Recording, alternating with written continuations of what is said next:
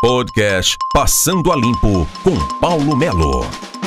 Eu sou Paulo Melo, este é o podcast mznoticia.com.br. Passando a Limpo.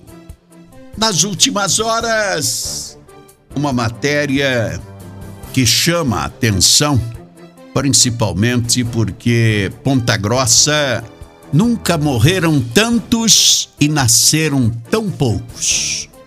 É a questão, não sei se da Covid, mas o número de mortes por causa da pandemia, o número de nascimentos diminuiu.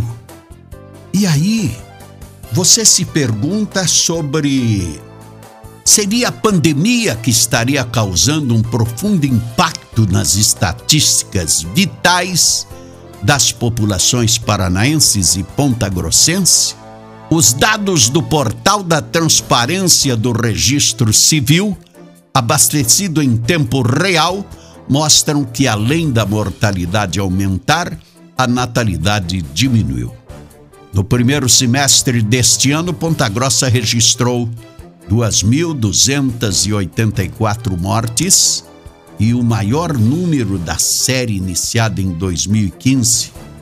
É o maior número e 84,2 maior do que a média histórica, ou 111,3 ante o mesmo período do ano passado. É a pandemia, é a preocupação, é o transtorno é a apreensão com referência ao Covid-19. Covid-19 que já tem números que dão uma aliviada porque você já vê, já vislumbra UTIs sobrando, leitos de enfermaria sobrando, ou aparecendo vagas em determinados locais, Ponta Grossa já passou de 200 mil doses de vacinas aplicadas. É lógico, em primeira e segunda dose computados. Ponta Grossa amplia a vacina. Nós temos aí mais uma boa quantia de doses chegando e teremos aí novas programações. Mas, senhores, estamos só falando de Covid, da pandemia. O que não, nós não podemos aceitar um ponto que é referência para receber traumas, situações graves de seres humanos que não estão no protocolo da pandemia.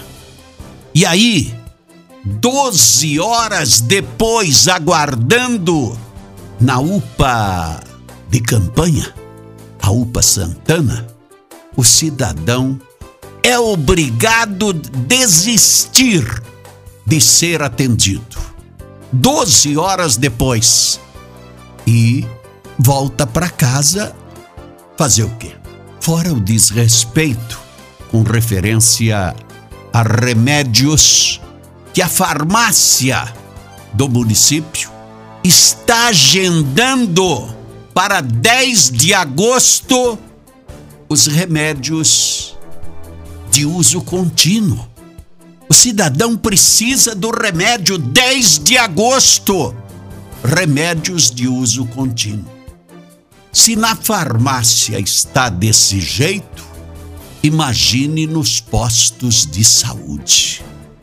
Estamos falando de saúde, mas quando falamos de educação, 1.700 crianças da rede municipal ficaram sem acesso às aulas remotas. Estes foram os constatados. Estes foram aqueles que não têm os privilégios.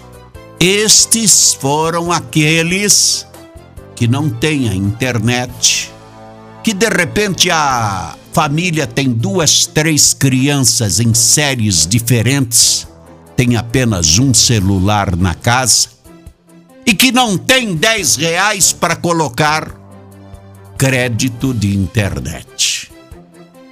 E a estrutura? O município tem uma televisão, o município tem uma estrutura que é do município para poder fazer isto. E aí você vê a manchete de hoje de que 1.701 alunos do ensino fundamental e da educação infantil não tiveram acesso às aulas remotas por falta de internet. E aí eles lançam o projeto Nenhum Aluno a Menos. Implantação que pretende minimizar os efeitos que a desigualdade social gerou no aprendizado. Vamos em frente. Tem muita coisa para ser corrigida, coisa para ser que está na agenda. Agora temos que se cuidar para você estar andando aí na rua e de repente dar de cara uma cratera que pode engolir o seu carro. Isto é Ponta Grossa. Paulo Melo, passando a limpo no podcast do mznoticia.com.br. Passando a limpo com Paulo Melo.